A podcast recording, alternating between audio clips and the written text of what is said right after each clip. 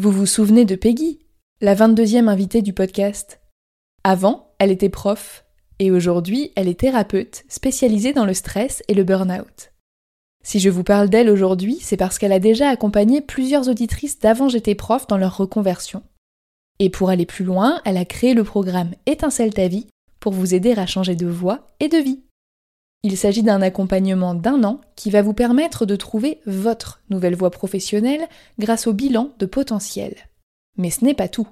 Comme une reconversion demande beaucoup d'énergie et de motivation, Peggy vous aidera aussi à retrouver votre vitalité corporelle et émotionnelle pour oser faire le grand saut grâce à l'hypnose, la neuronutrition, la micronutrition et la cohérence cardiaque. C'est ce qu'elle appelle l'accompagnement tête, cœur, corps. Et si vous êtes en souffrance au travail, vous n'êtes pas sans savoir que tout est lié. Je vous donne rendez-vous sur peggygiro.fr pour en savoir plus je remercie Peggy d'avoir accepté de sponsoriser le podcast et je vous souhaite une bonne écoute.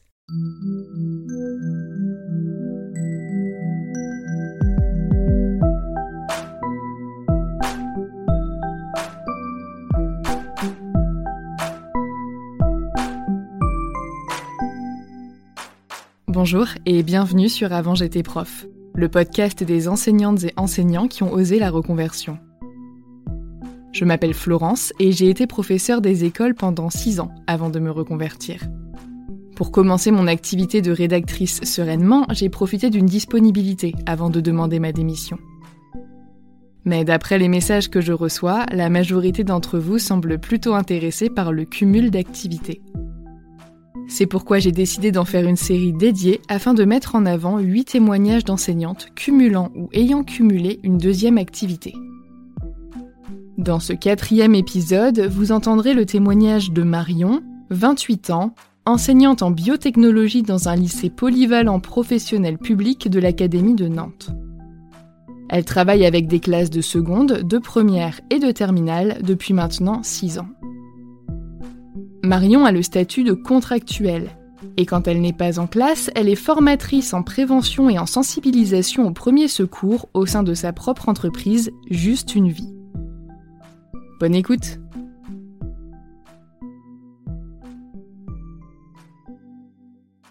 J'ai demandé ce cumul d'activités il y a maintenant euh, un an et demi. C'est un petit peu les fruits du hasard. On va dire que hum, j'étais formatrice euh, au premier secours pour l'éducation nationale déjà. Donc pour former en fait mes élèves ou mes collègues enseignants dans les établissements où, je pouvais passer. C'est un côté que j'aime beaucoup, la prévention, la sensibilisation pour tout citoyen, sachant que c'est quelque chose qui n'est pas encore obligatoire dans tous les collèges et tous les lycées.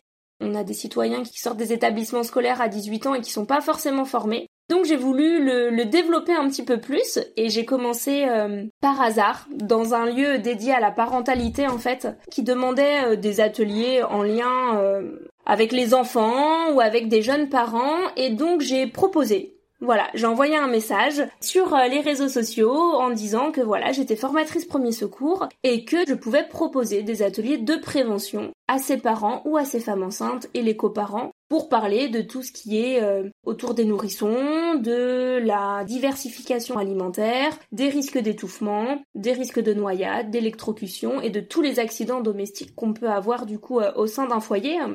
Et de là s'en est suivi des premiers ateliers de deux heures de prévention avec un super retour en fait de la part euh, des personnes que j'avais en face et qui m'ont dit mais c'est super mais en fait ça existe pas, on n'est pas formé au premier secours ou on a été formé il y a très longtemps mais on n'a jamais eu de recyclage. Et de fil en aiguille, des ateliers ont commencé à voir le jour de plus en plus, plusieurs fois par mois. Et donc là, j'en arrive un an et demi après, où du coup, ben, ça me prend sur mon temps personnel, et que j'ai tellement envie de le développer que je vais, j'ai demandé ce cumul d'activités pour essayer de jongler entre les deux.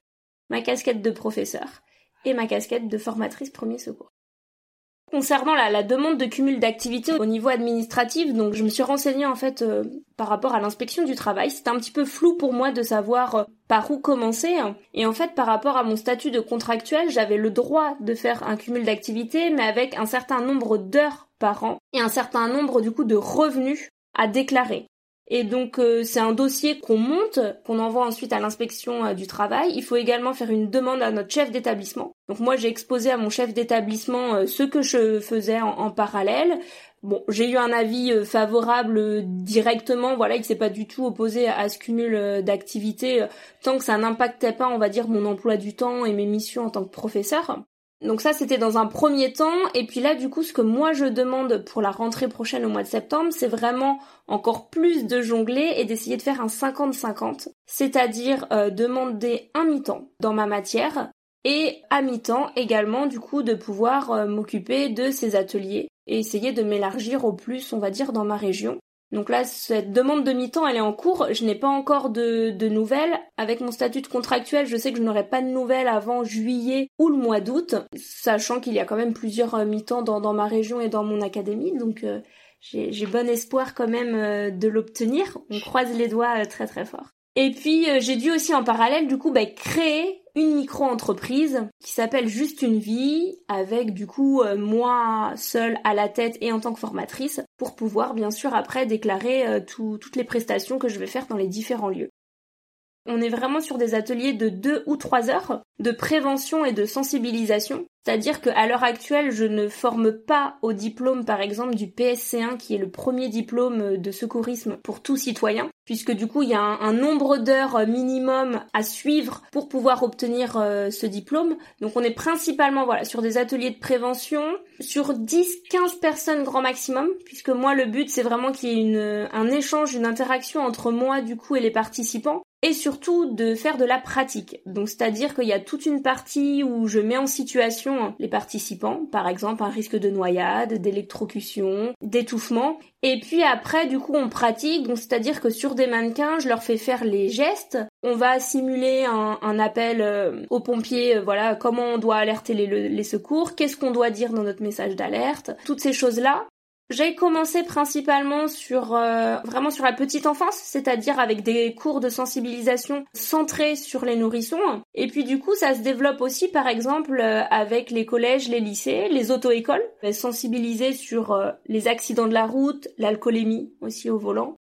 Et après, j'ai aussi des ateliers de manière très générale, là pour adultes, tout citoyens, où on aborde toutes les notions du secourisme, les grandes étapes, c'est-à-dire protéger, sécuriser la zone, faire un examen de sa victime et puis après on décline les différents gestes de secours, comment on doit les faire? Sachant que on est vraiment là comme un maillon de la chaîne hein, euh, des secours et c'est qu'est-ce qu'on doit faire dans les premières minutes suite à un accident.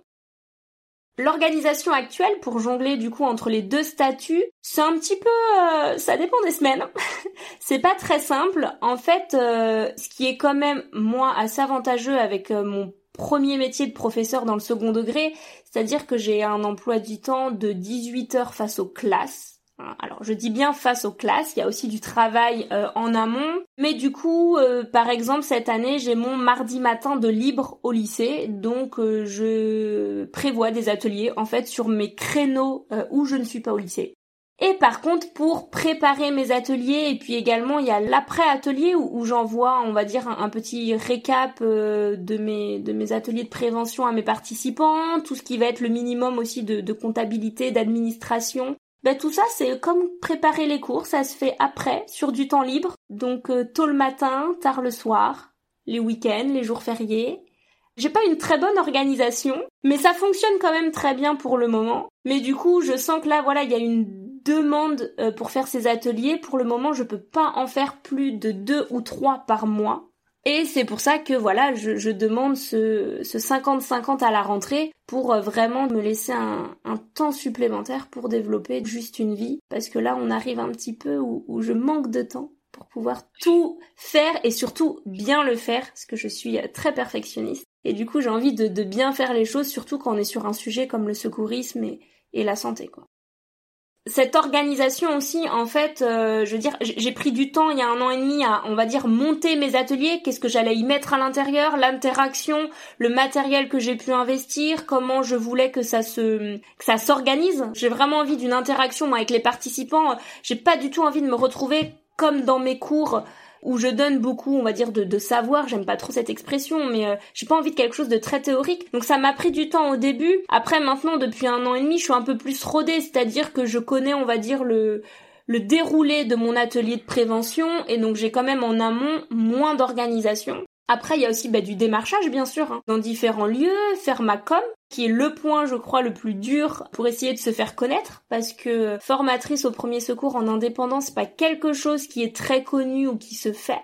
Donc voilà, c'est du temps libre principalement, mais je le vois même pas comme du travail tellement que les retours en fait après sont tellement géniaux qu'en fait on a dit bon allez on, recommence quoi on a fini un atelier que déjà on essaye de dire euh, quand est-ce que c'est le prochain euh. En un an et demi là j'ai jamais dit euh, je vais au boulot en fait quand je fais mes ateliers de prévention. Ne serait-ce que dans mon langage et ma famille des fois m'en fait le la, réflexion.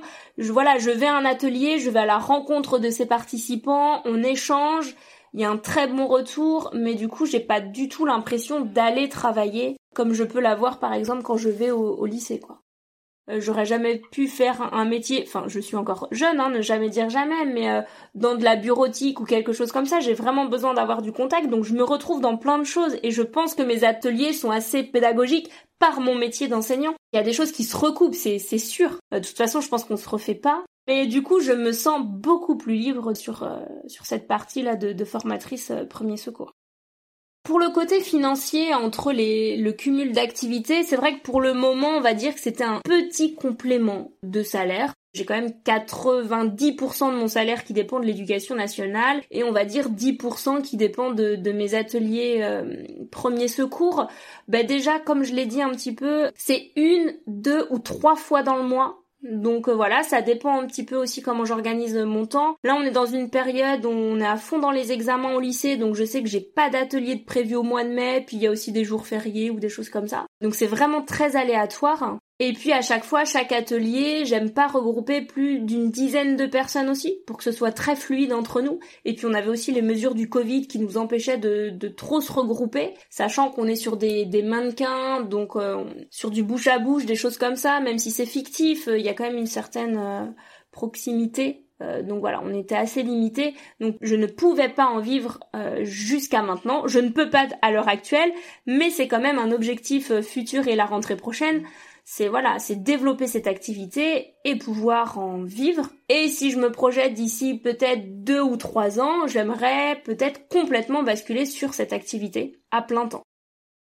Pour les avantages et les inconvénients du cumul d'activités, ben, moi mon gros avantage, c'est-à-dire que je ne compte pas sur le côté financier de cette deuxième activité actuellement, donc il n'y a pas de frein de je fais un atelier ou pas ce mois-ci, ou j'en fais deux, ou j'en fais trois. C'est vraiment en fonction de mon temps libre, de mon envie, de ma disponibilité aussi par rapport à ma vie euh, privée ou ma vie professionnelle. Donc ça c'est quand même un gros avantage, c'est-à-dire que pour moi j'y vois que du plus c'est que des rencontres, c'est que de l'échange. Donc voilà, il y a vraiment plein d'avantages. Et puis contrairement au lycée, je n'ai pas de... Enfin si, pardon, j'ai des choses à respecter. J'allais dire je n'ai pas de référentiel à respecter, mais si, bien sûr. Mais j'ai une certaine liberté d'animer l'atelier comme je le souhaite de choisir mes lieux, de choisir mon public. J'ai voulu me tourner vers les auto-écoles parce que parce que j'ai vraiment envie de sensibiliser ces jeunes au risque euh, face à la route. Donc voilà, j'ai une certaine liberté qui est vraiment top.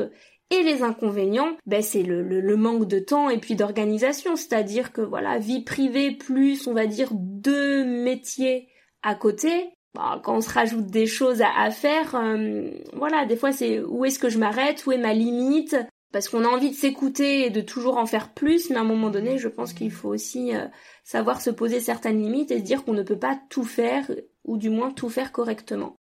Après, je pense aussi que là, moi, dans mon cas, le fait d'être dans le secondaire, euh, j'ai quand même un, emploi du temps. Moi, je suis pas du, lundi au vendredi euh, au lycée de 9h euh, à, à 16h30 comme le, le, premier degré. Et puis également, je suis dans un lycée donc polyvalent, mais moi, j'interviens au lycée professionnel, donc mes élèves partent en stage. Donc bien sûr, j'ai un suivi de stage à faire mais euh, je suis quand même déchargée voilà de, de, certaines semaines où ils sont 3, 4 ou 5 semaines en entreprise.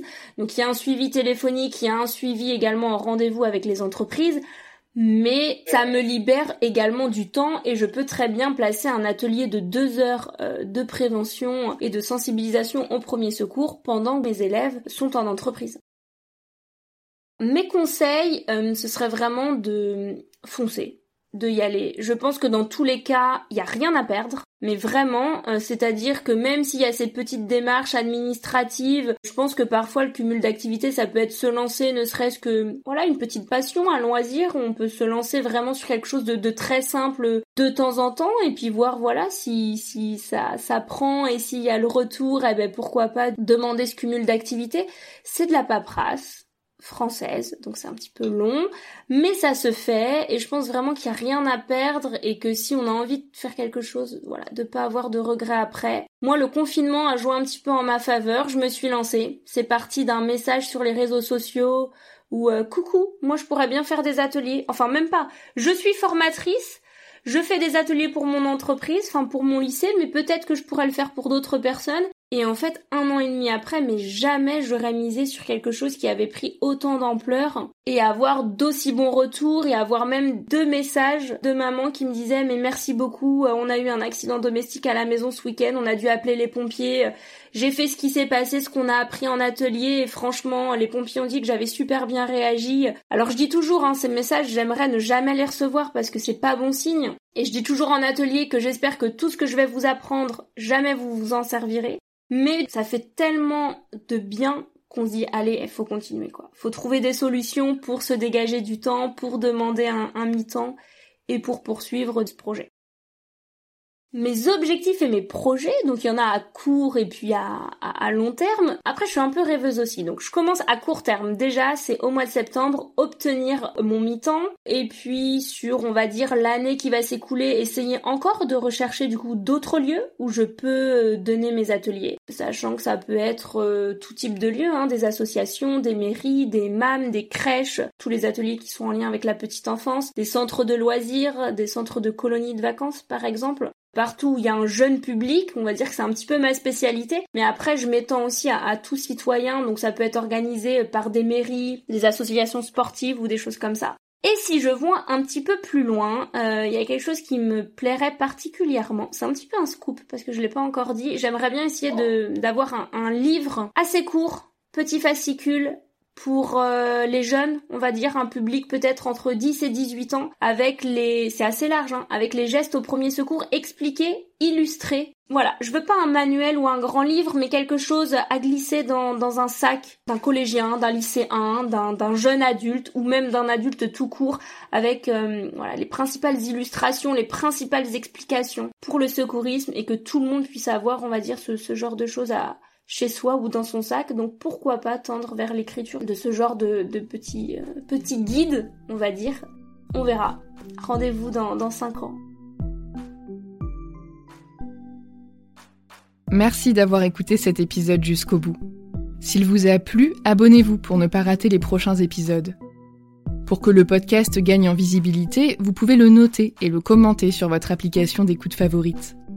Je vous invite également à le partager avec vos proches, vos collègues et sur vos réseaux sociaux. Pour soutenir le podcast financièrement, je vous donne rendez-vous sur Tipeee, une plateforme de financement participatif dont vous trouverez le lien dans la description de l'épisode. Les dons y sont possibles à partir d'un euro et ils me permettent de financer le matériel, l'hébergement et une petite partie du temps que je passe à créer ce podcast. Merci à Anne, Lucie, Colline et Aurélia pour vos dons c'est la preuve que ce projet a toujours une utilité et ça m'encourage vraiment à continuer. Retrouvez l'actualité du podcast sur Instagram et Facebook, at avant j'étais prof, ainsi que les liens vers les sujets abordés dans la description de l'épisode. À bientôt!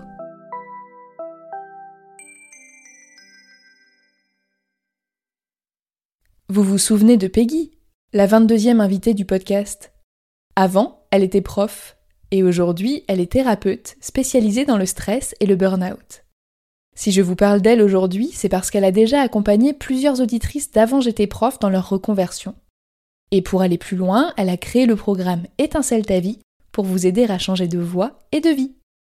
Il s'agit d'un accompagnement d'un an qui va vous permettre de trouver votre nouvelle voie professionnelle grâce au bilan de potentiel. Mais ce n'est pas tout. Comme une reconversion demande beaucoup d'énergie et de motivation, Peggy vous aidera aussi à retrouver votre vitalité corporelle et émotionnelle pour oser faire le grand saut grâce à l'hypnose, la neuronutrition, la micronutrition et la cohérence cardiaque. C'est ce qu'elle appelle l'accompagnement tête, cœur, corps. Et si vous êtes en souffrance au travail, vous n'êtes pas sans savoir que tout est lié. Je vous donne rendez-vous sur peggygiro.fr pour en savoir plus je remercie Peggy d'avoir accepté de sponsoriser le podcast et je vous dis à très bientôt.